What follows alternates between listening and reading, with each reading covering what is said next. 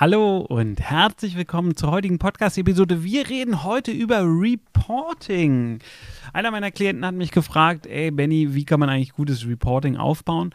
Und es gibt natürlich ganz viele Aspekte, die da reingehören. Also grundsätzlich müssen wir erstmal unterscheiden, ob es sich um ein generelles Firmenreporting handelt, ob es sich um ein Performance-Reporting handelt von zum Beispiel einem Vertriebsstream oder von Ads oder ob es sich um ein Projektreporting handelt. Das ist in sich schon unterschiedlich, weil einfach die Arten sind sehr unterschiedlich und dementsprechend müssen wir es auch ein bisschen anders aufbauen. Wir können aber erstmal grundsätzlich über Reporting reden. Ähm, es ist im Grunde genommen so, dass wir dazu neigen, oft gar keine Kennzahlen oder zu viele zu erfassen. Also das sind so die zwei Zustände, die ich in der Regel sehe. Das heißt, es werden wirklich ganz viele Kennzahlen erfasst und die guckt sich am Ende gar keiner an. Oder es werden viel zu wenig Kennzahlen bis keine erfasst. So, und das ist natürlich ein ja, ungünstiger, ungünstiger Zwischenzustand. Und diesen Zwischenzustand wollen wir nach Möglichkeit nicht haben, sondern wir wollen eine aktive Entscheidung dafür, wie wir unser Reporting machen können. So, Reporting heißt immer auch, es muss Menschen geben, die diese Daten und Zahlen pflegen. Falsch. Das ist eine irre Annahme. Wir können in vielen Fällen auch das Ganze über Automatismen abbilden. Und hier liegt einer der größten Schlüssel für Reporting. Es darf nur wenig Zeit kosten, einen Report zu erstellen und es darf nur wenig Zeit kosten, einen Report anzugucken. Das heißt, ich sollte durch gutes Design und durch Farbcodes schon frühzeitig erkennen und sehen, was die richtigen Schritte sind, äh, nicht Schritte, sondern was die richtigen Erkenntnisse daraus sind. Ein kleines Beispiel, ich habe einen Report, da sehe ich die Leistung der Vertriebsmitarbeiter. Und wenn ich jetzt zum Beispiel sehe, keine Ahnung, was weiß ich, jemand soll in der Woche seine 500 Anrufe machen und ähm, da steht 350, dann ist das schon nett. Aber wenn 350 in Rot da steht, weiß ich schon alleine durch die Farbe, der ist noch nicht in seinem Soll. Und das hilft mir schon, die Erkenntnis zu haben, ah ja, da passt noch etwas nicht, ohne dass ich groß reingucken muss. Und damit kommen wir aber zur zweiten Sache. Ich sollte die Möglichkeit haben, immer eine Ebene tiefer in einen Report zu gucken. Das heißt, die erste Ebene ist die, die Aufmerksamkeit erregt. Ich habe einen Monitor im Flur hängen, da sind die Reporting-Zahlen dran und da sehe ich, okay, da ist was rot. So, und dann kann ich mich an den Rechner setzen und kann tiefer in die Tabellen eintauchen und kann gucken, okay, warum ist das denn rot? Was ist die Ursache? Wie, wie kommt das? Und dann kann ich vielleicht mit dem Mitarbeiter reden oder irgendwelche Rückschlüsse draus ziehen. Aber ich arbeite sozusagen mit mehreren Ebenen eines Reports.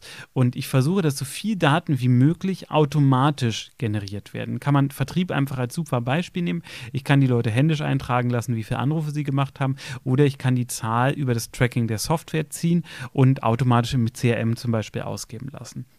Und das führt dann dazu, dass ich, ohne dass die Leute was tun mussten, einen Report über ihre Leistung kriegen. Und das ist natürlich die smarteste Art von Reporting, wo keiner etwas dafür tun muss.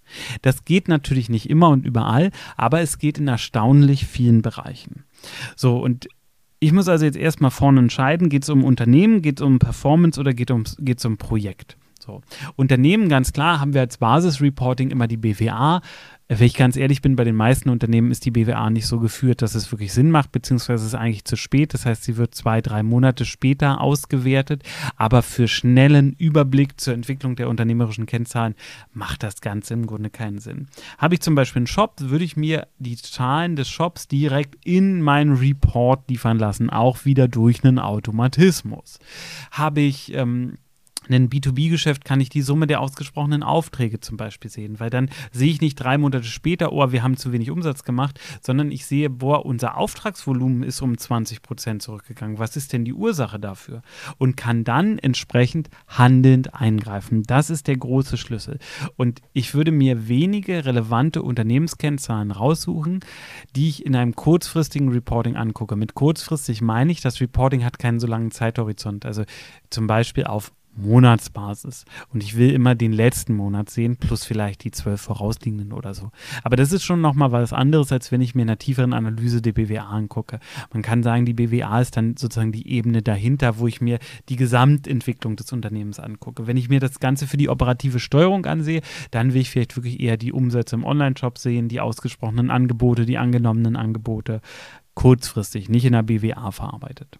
So, ich kann auch über die BWA das Ganze machen, das geht auch. BWA, äh, betriebswirtschaftliche Auswertung, das Ding, was ihr im Normalfall, was du im Normalfall vom Steuerbüro zurückbekommst.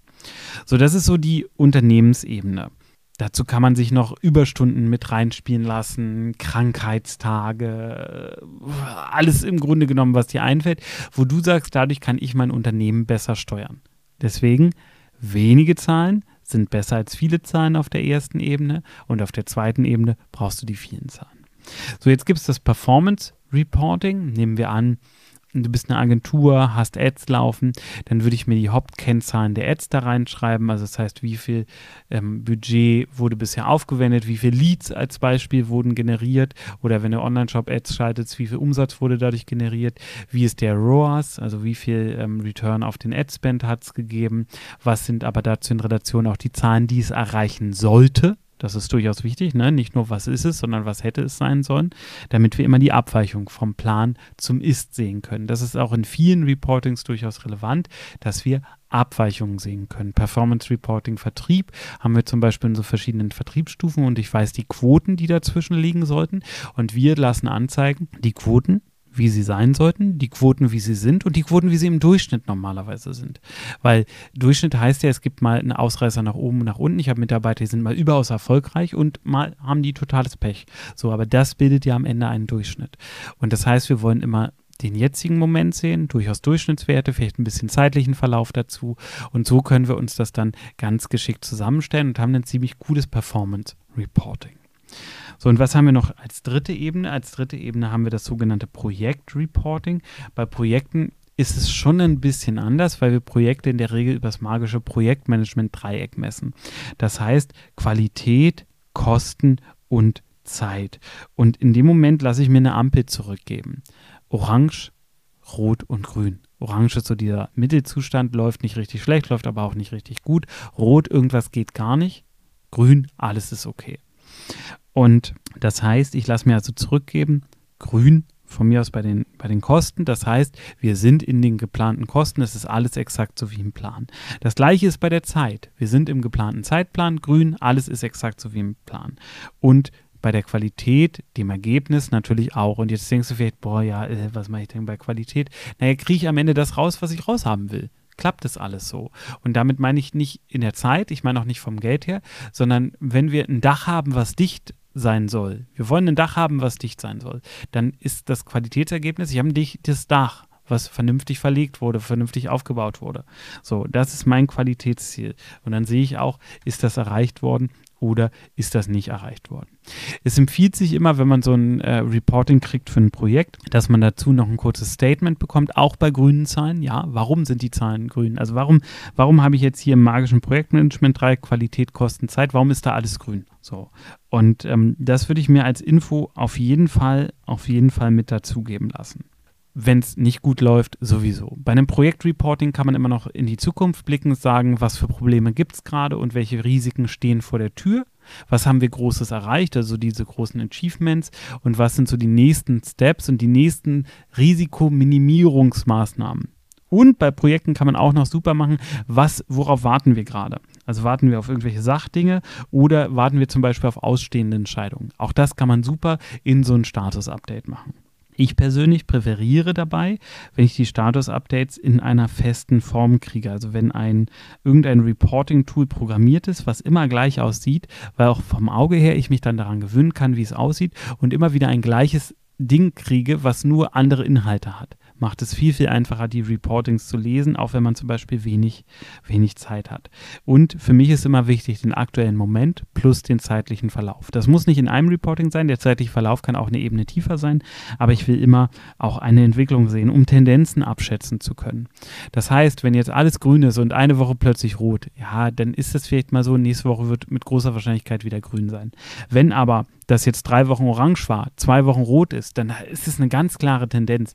Und die muss ich manchmal, wenn ich gerade viele Reportings auch kriege oder angucke, im zeitlichen Verlauf nochmal wahrnehmen können. Reporting ist ein mega geiles Thema, kann man in Excel aufbauen, kann man auch in den jeweiligen Tools aufbauen. Äh, über Datev gibt es da Möglichkeiten. Ich kann es aber auch zum Beispiel im Google Data Studio aufbauen oder ich kann mir eine eigene App bauen, die genau meine Reporting-Zahlen aus einem Google Sheet oder aus was auch immer mir darstellt. Also gibt es ganz verschiedene abgefahrene Varianten und es lohnt sich durchaus, sich damit zu beschäftigen, aber mit so wenig Kennzahlen wie möglich, weil je mehr Kennzahlen du etablierst, desto komplexer wird das Reporting in der Erstellung, aber auch in dem Ausfüllen Füllen und Führen. Und ähm, das macht dann keinen Sinn, weil du liest wahrscheinlich gar nicht alle Zahlen. Also ich würde erstmal mit ganz wenigen Zahlen anfangen, erweitern, dann zwei, drei Wochen laufen lassen, wieder erweitern, zwei, drei Wochen laufen lassen, sodass du immer die nächsten Next Level Version vom Reporting erschaffst. Und irgendwann merkst du, ja, ich könnte jetzt noch mehr Zahlen erfassen, aber so richtig was bringen würden die mir nicht. So, und dann lässt du es logischerweise. Wenn du mehr über Reporting wissen willst oder dich dazu austauschen willst, wenn du dich für unseren Geschäftsführer- und Geschäftsführerinnen-Tag interessierst, wir veranstalten, machen die nächste Veranstaltung, ja, dann schreib uns auf jeden Fall an podcast.benjamin-michels.de. Wir haben eine richtig coole Netzwerkgruppe, Geschäftsführer unter sich. Also geht jetzt nicht um Facebook- oder LinkedIn-Gruppen oder so, sondern wirklich um Austausch untereinander, unter Geschäftsführern und Geschäftsführerinnen. Dann äh, solltest du uns auch an podcast.benjamin-michels.de schreiben. Dann machen wir gerne ein kurzes Kennenlernen mit dir und holen dich, wenn du passt, in in das Netzwerk rein, ist natürlich ausschließlich für Unternehmer und Unternehmerinnen für Geschäftsführer, Geschäftsführerinnen und dreht sich um den Austausch miteinander. Und äh, da sind alle Unternehmensgrößen vertreten. Also wir haben Leute drin, die machen 300.000, 400.000 Euro Umsatz im Jahr. Wir haben Leute drin, die machen, äh, was ist das höchste, ich glaube 600 Millionen oder so. Also das heißt, Größe spielt da jetzt eins zu eins nicht so eine Rolle. Das ist kein äh, Vergleich von Genitalien so, sondern es geht wirklich um den Austausch miteinander und sich gegenseitig einen Mehrwert zu bieten. Wenn du da Bock drauf hast, schreib uns at podcast at benjamin-michitz.de und dann reden wir gerne mit dir und wenn es passt, holen wir dich in die Gruppe rein. Cool, dass du heute dabei warst. Bis zur nächsten Episode. Mach's gut. Tschüss.